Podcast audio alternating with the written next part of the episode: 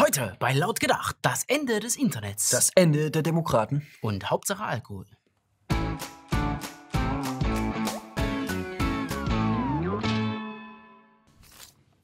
Großer Showdown in Brüssel.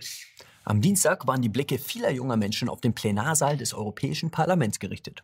Es waren sogar so viele, dass der Livestream stellenweise zusammenbrach. So viel Aufmerksamkeit für eine Abstimmung im EU-Parlament. Das gibt's selten. Der Grund für das Interesse? Die finale Entscheidung über das EU-Urheberrechtsgesetz und die berüchtigten Artikel 11 und 13. Das Thema geistert ja seit Monaten durch das Netz und wurde schon bis ins Detail auseinandergenommen. Deshalb hier nochmal kurz der Hauptkritikpunkt. Plattformen wie YouTube oder Facebook sollen künftig direkt für Urheberrechtsverletzungen haften. Sie müssen also eigenhändig dafür sorgen, dass bei Ihnen keine Urheberrechtsverletzungen stattfinden. Bei der riesigen Menge an Daten, die auf den Plattformen jeden Tag hochgeladen werden, geht das praktisch nur, wenn die Inhalte schon während des Uploads gefiltert werden. Automatisch. Mit Hilfe eines Algorithmus. Ein Upload-Filter, der schnell zur Zensurmaschine werden kann. Wie unzuverlässig solche Algorithmen arbeiten, kann man bereits jetzt auf diversen Plattformen erleben. Außerdem bleibt die Frage, was in Zukunft überhaupt noch zugelassen wird. Denn genau genommen finden im Netz permanent kleine Urheberrechtsverletzungen statt die keinem schaden, aber vielen Freude bereiten. Memes zum Beispiel. Deren Zukunft ist jetzt ungewiss. No, God! No, God, please, no! No! No!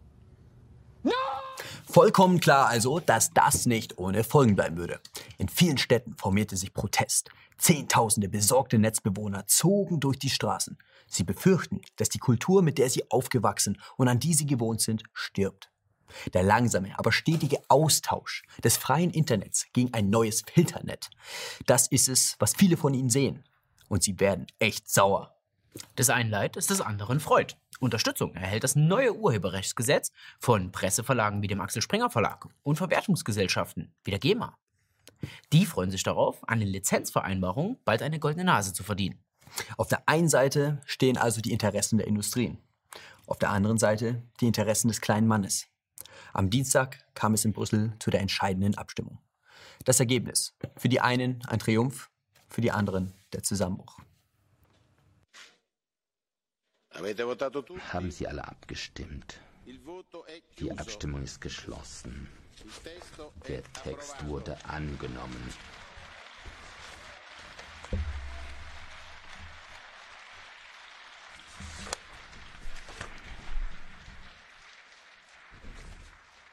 Und wem haben wir das Debakel zu verdanken? In erster Linie Axel Voss von der CDU. Von ihm stammte der Gesetzestext. Folglich stimmte, mit nur einer Ausnahme, die gesamte CDU-CSU für Artikel 13. Und auch fast die Hälfte der grünen Abgeordneten stimmten für den Antrag. Geschlossen dagegen waren nur die Linke und die AfD sowie ein paar kleinere Parteien. Ja, die SPD hatte auch gegen die Richtlinie gestimmt. Naja, damit versucht die sich aber nur aus der Verantwortung zu ziehen. Das ist auch eine kleine Partei. Das Europäische Parlament hat leider dem Artikel 13 und damit auch den Upload-Filtern zugestimmt. Das ist ein schlechter Tag für die Europäische Union. Tatsächlich hätte es die 27 Nein-Stimmen der SPD gar nicht gebraucht, um Artikel 13 zu verhindern. Denn bevor über so eine Richtlinie überhaupt im Parlament abgestimmt wird, müssen erstmal alle Minister der Mitgliedstaaten entscheiden. Deutschland hat in diesem Ministerrat für die Richtlinie gestimmt vertreten durch Katharina Barley, Sozialdemokratin und Spitzenkandidatin der SPD zur Europawahl. Und nun ist das Internet also ab jetzt zerstört? Können wir den Laden dicht machen? Naja, also nicht ganz. Die Richtlinie wird vermutlich im Mai in Kraft treten. Ab dann haben die einzelnen Staaten zwei Jahre Zeit, ihre nationalen Gesetze entsprechend anzupassen. Zwei Jahre, Freunde. So lange hat auch die Verabschiedung von äh, Artikel 13 gedauert. Es spricht also gar nichts dagegen, dass bis zur Umsetzung ein neues, besseres, meme-freundliches Urheberrecht erlassen wird. Voraussetzung wäre natürlich eine neue Mehrheit im EU-Parlament. Das heißt, Freunde, am 26. Mai wird zurückgewählt. Und dann gilt nie wieder CDU und nie wieder SPD. Mit großer Spannung wurde er erwartet. Der Mueller Report. Und als er vor wenigen Tagen veröffentlicht wurde, hielt die ganze Welt den Atem an. Ist Trump eine russische Marionette? Gar ein Werkzeug des Kremls, wie die Demokraten immer wieder behauptet haben? Oder sind das mal wieder Fake News von schlechten Verlierern? Und der Gewinner ist. Donald J. Trump is now President of the United States. President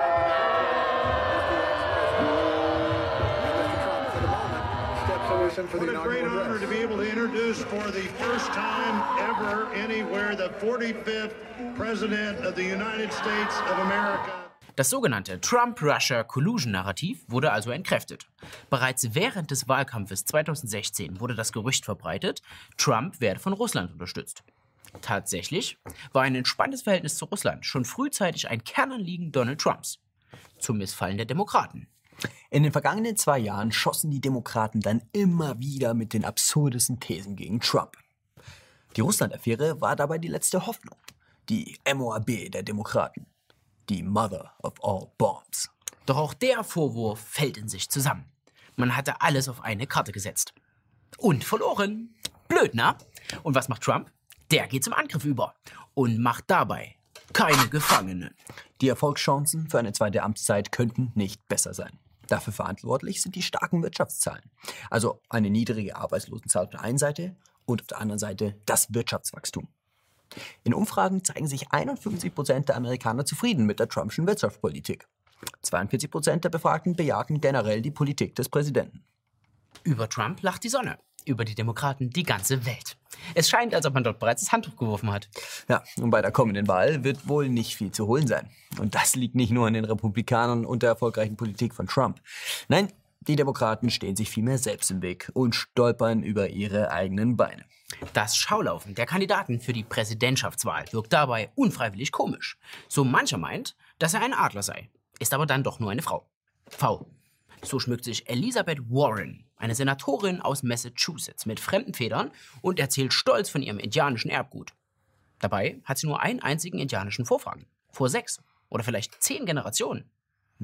Na gut, aber Warren ist nicht die einzige kan Kandidatin, die hier farbenfroh ist von den Demokraten. Auch Alexandra Ocasio-Cortez werden Chancen eingeräumt. Die 29-Jährige hat einen puerto-ricanischen Migrationshintergrund und prägte den Begriff des Green New Deal. Den Klimawandel will sie bekämpfen und nebenher den Sozialstaat ausbauen.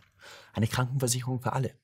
Bildung, Wohnraum und Arbeit soll der Plan garantieren. Doch selbst in den eigenen Reihen sieht man den Plan kritisch. Es sieht also danach aus, dass auf Trump gar kein wirklicher Herausforderer wartet. Na dann, gratulieren wir Trump doch gleich zur weiteren Amtszeit. Mr. President, keep America great. Kein Alkohol in der Schwangerschaft. Nicht ein Glas. Auch kein Schuss. Einfach gar kein Alkohol in der Schwangerschaft. Das ist doch nicht so schwer. Sollte man meinen. In der Praxis sieht es leider anders aus. Mit verheerenden Folgen für das ungeborene Kind.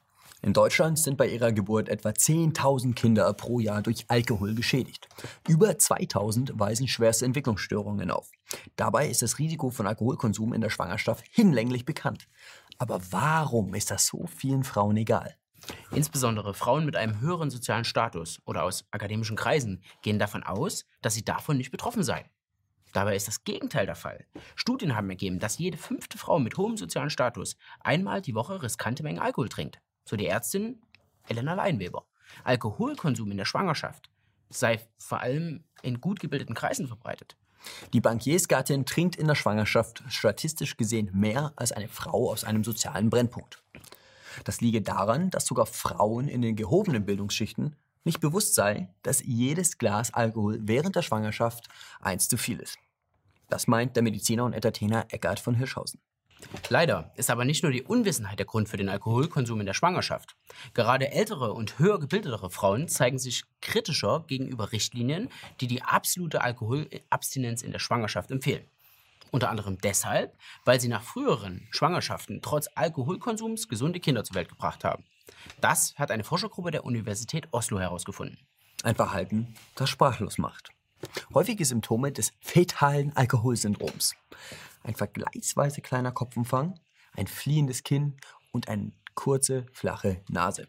Tief ansetzende Ohren sowie vergleichsweise kleine Augen mit schmalen, teils herabhängenden Augenlidern.